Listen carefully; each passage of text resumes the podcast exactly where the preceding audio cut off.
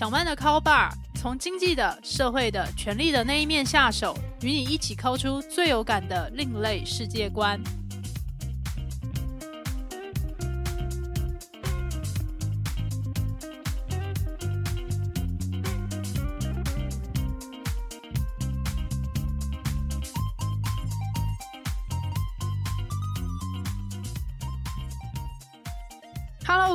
吧友，欢迎来到小曼的 Call Bar，我是霸主陶小曼。上一回我们在这边聊到的社会阶级的衍生性八卦还有故事，是关于美国社会学大师安妮特·罗拉教授他做过最有名的研究——不平等的童年。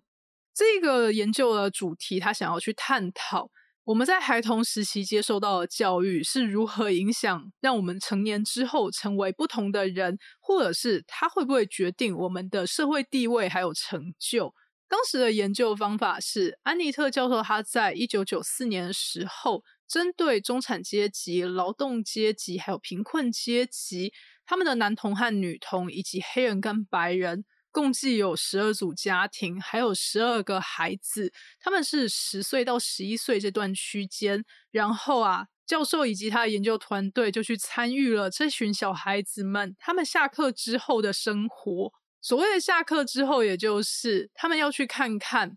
这些家庭的父母们到底会不会替他们的孩子们去安排一些课后的活动、营队、球队。练习比赛，或者是一些才艺的学习，或者是补习，那有这些安排的家庭，他们就会称呼为是规划师的栽培。那相反过来。也有一群父母，他们就觉得他们已经把小孩子送去学校受教育了，已经完成了法定上面的义务。接下来下课之后啊，小孩子想要去干嘛，就让他去干嘛好了。或者说，这个家庭需要这个孩子去做些什么，这个孩子就应该要去做些什么。这种栽培方式就会称呼为是自然栽培。也非常有趣的事情是，管教小孩的方式其实是随着时代演进的。例如，在一九二零年的时候，美国就明文禁止，也就是法律规定是不允许童工的存在。所以，接下来到了这一群受这个实验观察的这个样本的父母，他们出生于一九五零到一九六零年代这时期，除了这个上流社会，所有的孩子们，他们都是被自然栽培长大的。而在那个时期，其实美国的体罚是非常非常的普遍。大家不觉得拿皮带去打小孩，这有什么样的问题？这是一种很正常的管教方式。但是这种管教方式到了这个实验不平等的童年，他们观察那群十到十一岁的孩子们长大那段期间，也就是这群孩子们是出生于一九八四、一九八五到一九八六这段区间的。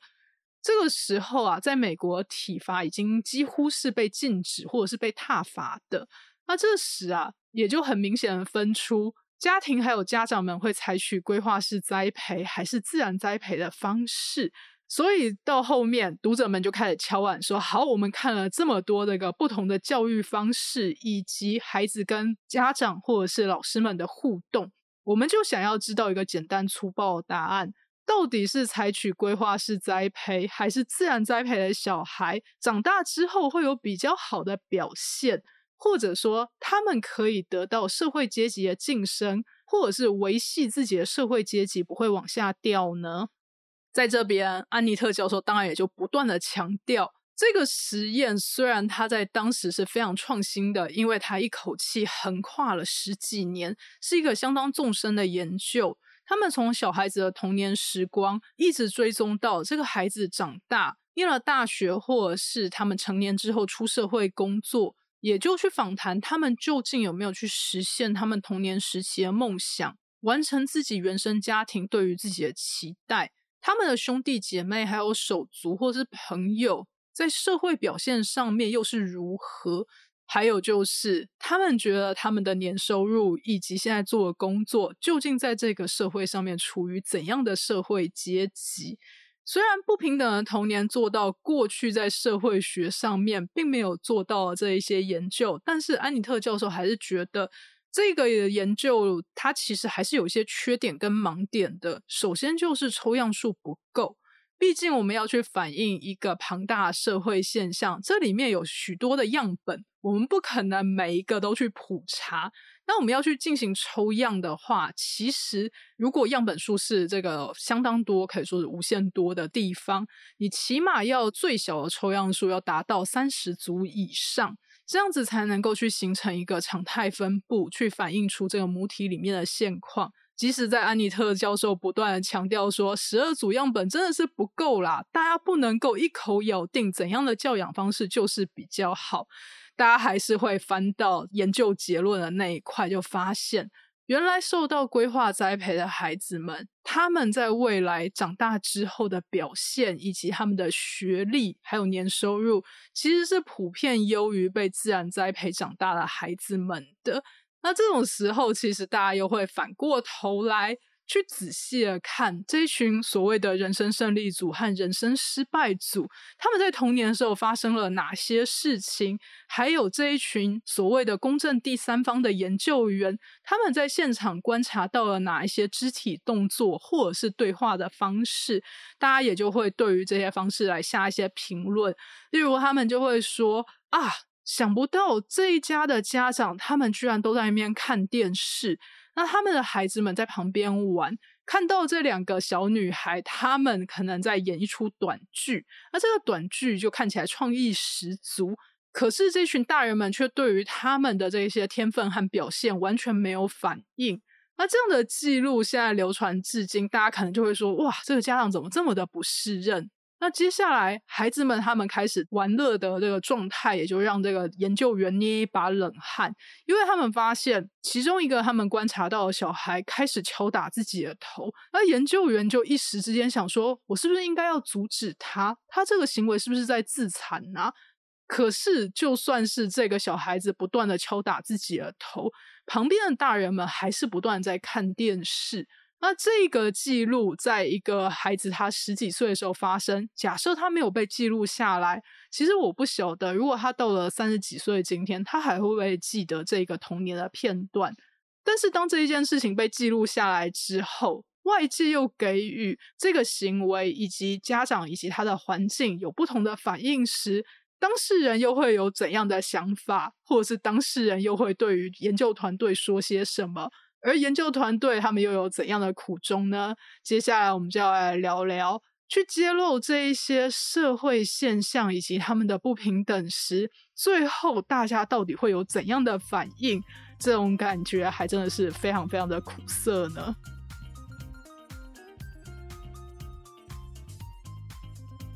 我觉得在民主自由的社会里面，绝大多数人都认为自己可以用非常开阔的心胸去讨论社会阶级的各种现象跟议题，然后觉得自己是可以非常的理性、中立、客观的去探讨社会阶级是如何影响我们的工作、生活还有价值观，而且也可以去接受专家学者他们归纳出来的这一种结论。但事实上，现实的世界里面真的可以这么理想，而且可以这么样的和平与爱吗？所以我们可以来想象一下，安妮特教授还有他的研究团队现在站在你面前，然后就跟你说：“很感谢你如此的赞同我们的研究目标，那你愿不愿意加入我们的研究，成为我们的被观察者？”我或者是我的研究助理会在旁边记录下你的一举一动、一言一行，你是如何跟其他人交流的。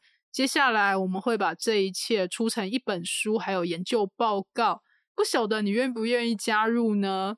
如果是我的话，我真的会犹豫再三。毕竟我就会想说，当有一个人要来进入我的私人生活时候。这时候，我究竟是可以表现出最真实的我自己，还是我会想要去符合一些社会期待的角色表演，或者是表现给这位研究者看呢？再来，则是我到底要对大众去揭露我自己的私人生活到怎样的程度？这样的揭露到底有什么样的意义？那会不会有一些无聊人士就跑来指教我说：“我觉得你这样的过法不好，我这样的过法比较好。”你这样哦，真的是哎呀哎呀，不行的啦！我觉得我实在是不太想要接受这一些批评指教。所以这也是为什么安妮特教授他们在寻找这十二组被观察的家庭还有小孩的时候，他们其实遇到非常多的困难。有很多家庭在问卷调查上面是非常赞同这个研究，觉得真的是非常的有意义。可是问到他们到底愿不愿意被研究的时候，他们就开始犹豫，然后就说：“我们并不是模范家庭，还是不要被观察比较好。”但我们也都知道，社会学者他们最终的目的绝对不是要去排名出究竟谁是最棒的模范家庭，谁是可以培养出最厉害的小孩。他们是想要去找出不同社会阶级里面的文化现象，还有教养方式到底有哪些相同和不同的地方，还有这样的教养方式究竟可以如何影响小孩子的未来。所以在不平等的童年里面，愿意参与研究计划的家庭，他们其实常常会有一个期待，那也就是这一份研究报告或是这一本科普书里面是如何记录他们的。所以，当他们得到这本书之后，就会产生出非常多不同的情绪反应。其中有一些负面的情绪反应，真的会让我觉得非常值得玩味。第一种非常经典的负面情绪就是：你为什么要记录下我已经忘掉，或者说我觉得不重要的事情呢？这个经典的案例就是，有一位中产阶级家庭的父亲。他经历一整天忙碌的工作行程，回到家之后，就去翻开家庭的行事历，然后就发现这个晚上是空白的，也就意味着他家里面的小孩啊，在这个晚上是没有任何规划栽培的行程，他不需要去参加球队、补习班或者是才艺课程。所以，这位爸爸也就不需要去接送小孩，或者是从旁去看孩子们他们在课业之外的其他学习究竟表现的如何。所以，这位爸爸就感到非常的开心，他就对于空中挥出三个空拳，就又又又，这个晚上终于可以轻松了的表情。但是在十年之后，《不平等的童年》出版了，这位爸爸却感到非常非常的生气，而且觉得受到了羞辱。他就对研究团队抗议说：“我当时才没有这样做呢，为什么你们要记录下这件事？”那一方面，研究团队其实是可以从过去的一些录音档还有笔记里面证实，当时这位父亲真的有做出这个动作，还有这样子又又又的这个反应。那为什么这位父亲会这么生气？研究团队也就解释说，他们觉得规划栽培这样的教养方式，它其实不只是让小孩子很辛苦。排满了小孩子童年里面的行程，他们另一方面也就是考验着大人究竟有没有办法去分神照顾他们的孩子，把他们一一准时送到这一些规划里面去。它其实会影响整一个家庭，他们要如何分配时间，还有分配他们的资源。所以他们觉得父亲这个举动，他其实也就反映出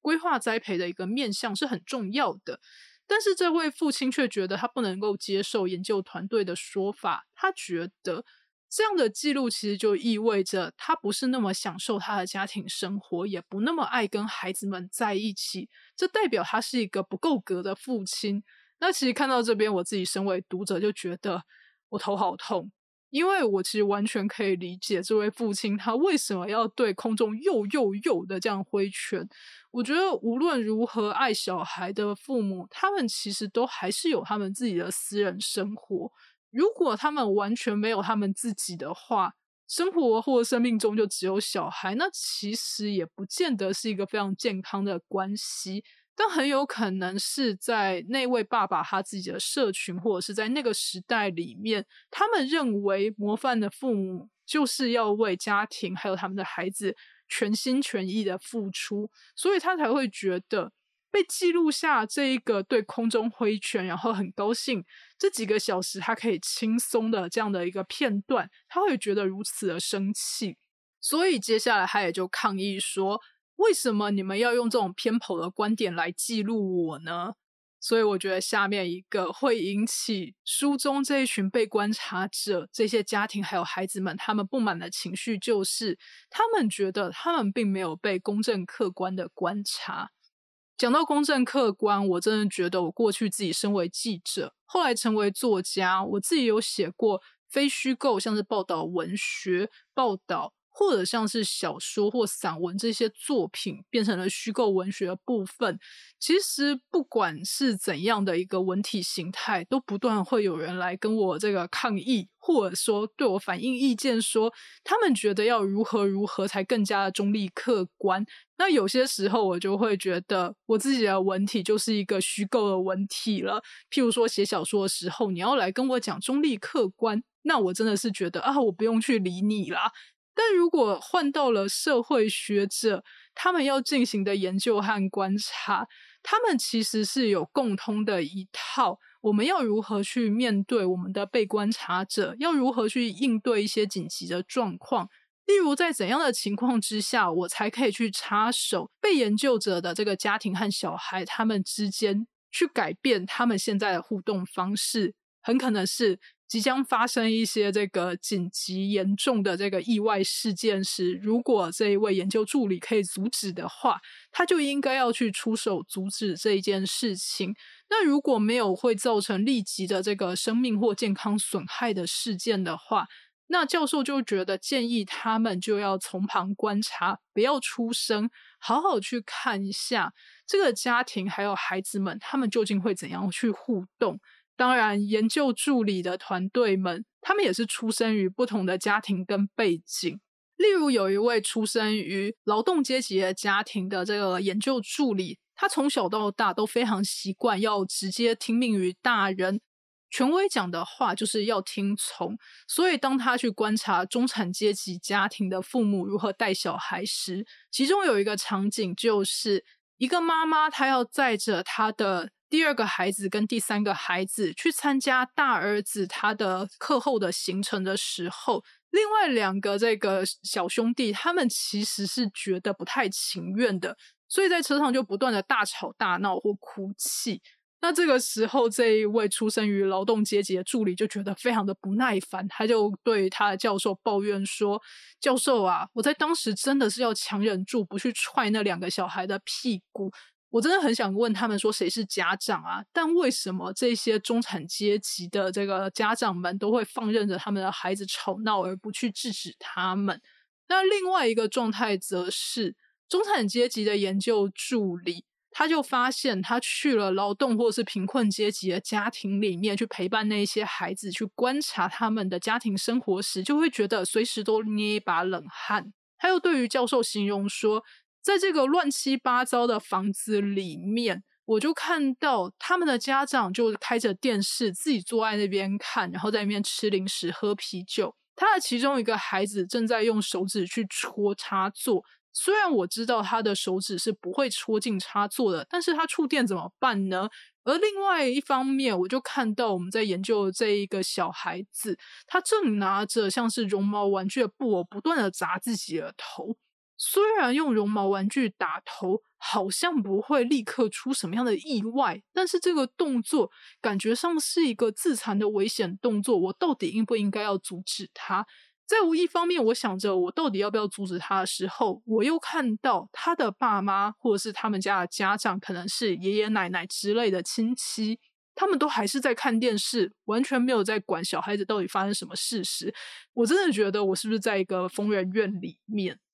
所以，我们其实也可以看到，不同背景出身的研究助理们，他们也会带着他们自己对于要如何教养的一些成见或者是观念吧。所以，在这个研究里面，他们也就会有自己最喜欢的被观察的小孩，还有最喜欢的家庭。那换言之，有最喜欢的，当然也就会有最不喜欢的喽。在有个人的偏好之下，好像真的是很难做到所谓的中立客观。那既然我们要去承认，如果以人类的力量是很难去做到上帝一样的公平公正，那下一个问题就来了：在这一种一定会有不公平、不公正的记录里面，我们接下来就要进行比较。除了各个家庭之间的比较，这里面也会掺杂进其他看这一本书，还有这个研究报告人，他们对于各个家庭或者是各个父母的教养手段有各种的比较。其中里面有一些比较，就是我自己身为读者，我就会觉得说，哈，这个比较有很重要吗？关我什么事啊？我才一点都不在意呢。例如里面就有形容某一个女生。研究团队就形容说，哦，她在当时他的这个小腹是比较突出的，相较于其他同年的孩子。然后这一位被观察的孩子，他长大之后就说：“他们怎么可以说我是一个胖子呢？”然后他们又形容另外一个小孩是一个可爱漂亮的女孩，他们难道说我很丑吗？这种时候，我自己身为读者，当然会觉得说，我其实根本就不在意这几个被观察者他们如何被形容他们的外表呢？那虽然我也知道，在现实生活里面，我们自己的外表其实是会去影响我们在社会里面的位阶，或者是社会对应我们的态度。如果大家对于这一样的节目非常的有兴趣的话，欢迎大家去收听前面的颜值的阶级感。我们就有其他的这个心理学界或者是社会学者，他们去探讨颜值，还有颜值的经济学。但我觉得在《不平等的童年》这本书里面，关于一个孩子他究竟长得如何，他的外貌怎么样，其实几乎是没有被讨论的。书中或者说是安妮特教授，他着眼点是种族还有性别。例如，他就去研究出，除了中产阶级以上的白人，他们觉得警察会好好的保护他们，是一个正向的象征；其他无论是中产阶级的黑人，或者是贫困劳动阶级的白人跟黑人，都觉得警察常常去找他们麻烦。例如，里面就有一位中产阶级的黑人，他后来上了常春藤大学，又成为了医生。但当他走在路上，或者是去商店买东西的时候，常常就会感受到其他人就会用戒备的眼光看着他，而不管他是不是一个在社会上有名望的职业，或者说他这个人的本质究竟怎样，就只因为他是一名黑人，所以大家就会先入为主的觉得说他是比较有可能去犯罪的。所以在这些比较里面，其实我们就可以看到啊，这个社会跟人心真的很复杂。像是刚刚我觉得族裔的比较，我会觉得这是一个有意义的比较点。那另外还有一些，我真的会觉得啊，其实这可能就是研究团队需要跟这一群被观察的家庭们好好沟通的东西。但有些事情又是沟通不来的。例如有一个中产阶级家庭。这个父母在这个研究团队的笔下，真的是非常非常的尽心尽力，好好的去照顾小孩，家里也收得干干净净，而且他的每一个孩子到最后都有非常不错的社会地位跟表现。这样讲起来，真的是一个非常负责而且非常棒的家庭了。但是这位被观察者的妈妈却觉得非常的崩溃，对研究团队反映说。你们不断把重心集中在我的某一个孩子身上，写我如何如何对待我的这个孩子，这样子让我觉得我对其他孩子是不公平的。你们这样写显示我是偏心的。我觉得这种时候，研究团队真的是很想要举双手投降，说。啊，你的这个孩子就是当时参加我们的研究计划观察的对象。那你的其他孩子并不是在这个研究计划里面，我们当然不会出这么多的篇幅去写他们。而且，他们对于自己的这个手足在那个当下的那些反应或者是情绪，其实不也就是教养里面的一环吗？那这些事情被记录下来，却让。这个家长觉得这么崩溃，从此发誓他绝对不要再跟这个团队扯上关系的时候，我真的就会觉得那时我心里也是感受到跟安妮特教授还有他的研究团队一样那种非常强烈的失落感。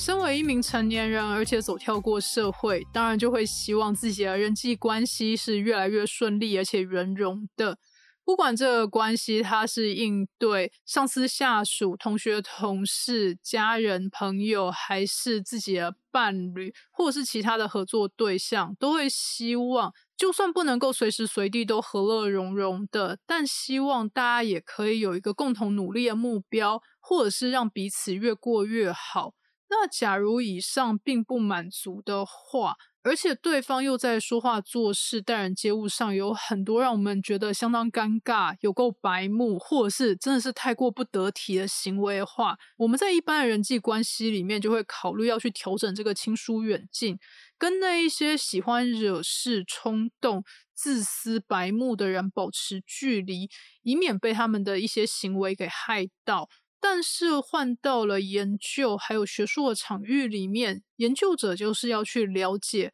为什么这个被观察人他会这样子说话、这样子做事，还有这样子想事情。所以他们也就常常无法去调节出一个适当的距离，会让被研究的人或被观察人他们误以为研究者是完全认同自己的。所以当他们觉得事情不如预期，这个不如预期要打一个挂号。当他们发现这个研究报告或事情不如预期的时候，就会感到格外的失望、愤怒跟生气。这也是为什么安妮特教授他在。不平等的童年最后面的检讨报告里面提出了这一点，真的是非常的触动我。因为其实不论是研究者，还是当记者或作家，我觉得这种情境可能都会发生在大家的生活里面。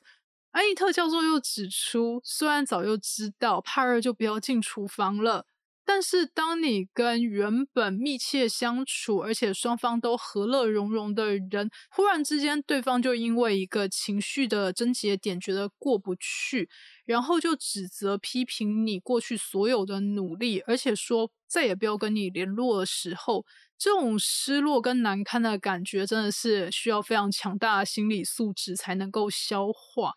不过也还好，在整个研究计划里面，也不是所有的人最后都去指责说研究团队都没有公正的评价我，他们都对不起我这样的反应。也有很多研究者，他们的反应真的是非常的温馨。例如当年被观察的孩子，他就表示说，如果不是因为这一本书跟研究报告，他是不会知道原来当年他的父母为他做了这么多的事情，他真的觉得非常的感谢。也有家长就表示说，在被研究的当时，他们家的状况真的是太过混乱了，所以让他一直没有办法好好静下来去回顾过去到底发生了什么事情。他非常高兴有一个研究报告，还有一本书，去让他可以还原原来在当时他曾经历经了这么多的事情，他跟他的孩子是怎样相处的。另外一个我觉得非常峰回路转的案例，是有一位清洁工妈妈，她是属于贫穷阶级的人，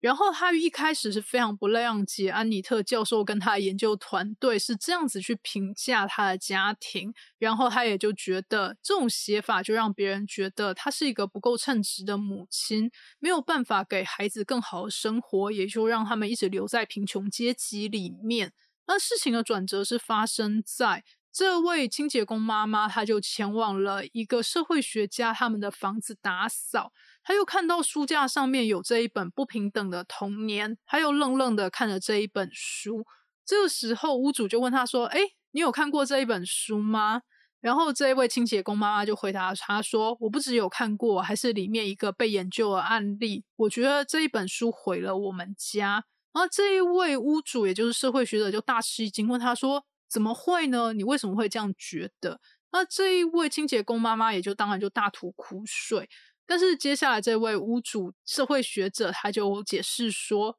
安妮特教授跟他的团队绝对不是带着批判他的意思去进行这样的研究，而且他觉得其实非常感谢这位清洁工妈妈愿意贡献出他们家的故事还有经验。让大家去理解，在这个社会阶级里面的父母，他们会遇到怎样的难题，而且他们做出来的应应策略，可能已经是他们当下可以做出最好的选择了。那也因为这位屋主社会学家的一番话，就让这一位清洁工妈妈还有他的家人，就放下了这个对于原本研究团队的不谅解，重新再跟安妮特教授联络。所以后来他们就恢复了每一年的圣诞节前后，然后或者是重要节庆的时候会聚会的关系。那我也觉得这是一个非常非常温馨的偶然，就非常希望这个世界上可以在更多发生这样子形态的偶然了。好的，以上就是本集小曼的 call bar。不晓得各位 bar 友参与完这一集的节目之后有怎样的心得感想，想要与我还有录音师阿宽分享的，都欢迎留言给我们。未来我将继续在小曼的 call bar 分享社会阶级的衍生性八卦，我们就下集再会喽。本集节目由主持人陶小曼、合作伙伴阿宽共同制作。如果你喜欢小曼的 Call Bar，欢迎给我五星评分，然后追踪、订阅、分享给你的亲友，一起 Call 出更有趣的世界观哟。